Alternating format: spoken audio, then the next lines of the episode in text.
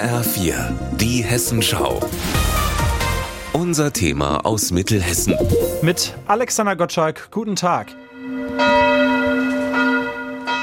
Der Dom in Wetzlar. Könnte er sprechen? Er hätte wohl viele spannende Geschichten zu erzählen. Eine von ihnen spielt im Jahr 1858.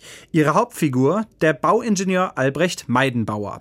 Er bekam damals den Auftrag, den massiven Sakralbau händisch zu vermessen. Normalerweise war es üblich, dass man den Dom einrüstet, das heißt ein Gerüst darum stellt. Meidenbauer war als junger Mann anderer Ansicht. Er hat sich einen Flaschenzug genommen, hat sich mit einem Korb an dem Südquerschiff hochgezogen um dort die Vermessungen durchzuführen. Erzählt der Wetzlarer Stadtführer Dieter Kusitschik.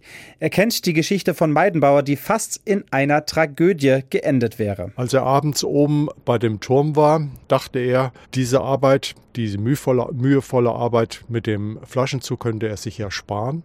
Und deswegen versuchte er oben in der Turmspitze in ein Fenster zu steigen. Und als er dann den Schritt zum Fenster machte, schwebte der Korb weg. Im letzten Moment konnte er sich in den Turm retten. Nach diesem beinahe Absturz beschäftigte Meidenbauer aber eine Frage.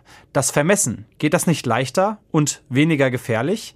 Historiker Albrecht Grimm kennt die Antwort. Der beinahe Sturz scheint bei dem Bauingenieur Meidenbauer den Entschluss ausgelöst zu haben, mit Hilfe der aufkommenden Fotografie die händische Bauaufnahme abzulösen. Meidenbauer erfand die sogenannte Fotogrammetrie, auch bekannt als Bildmessung.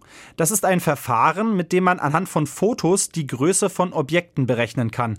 Eine technische Revolution. Die Fotogrammetrie wird heute hauptsächlich zur Herstellung von topografischen Karten und Plänen benutzt.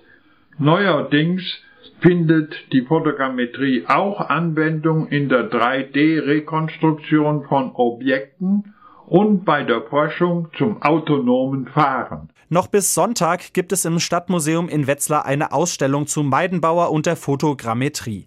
Dort zu sehen ist auch das Tagebuch des Erfinders mit einer Skizze des Doms und des Fensters, an dem er fast verunglückt wäre.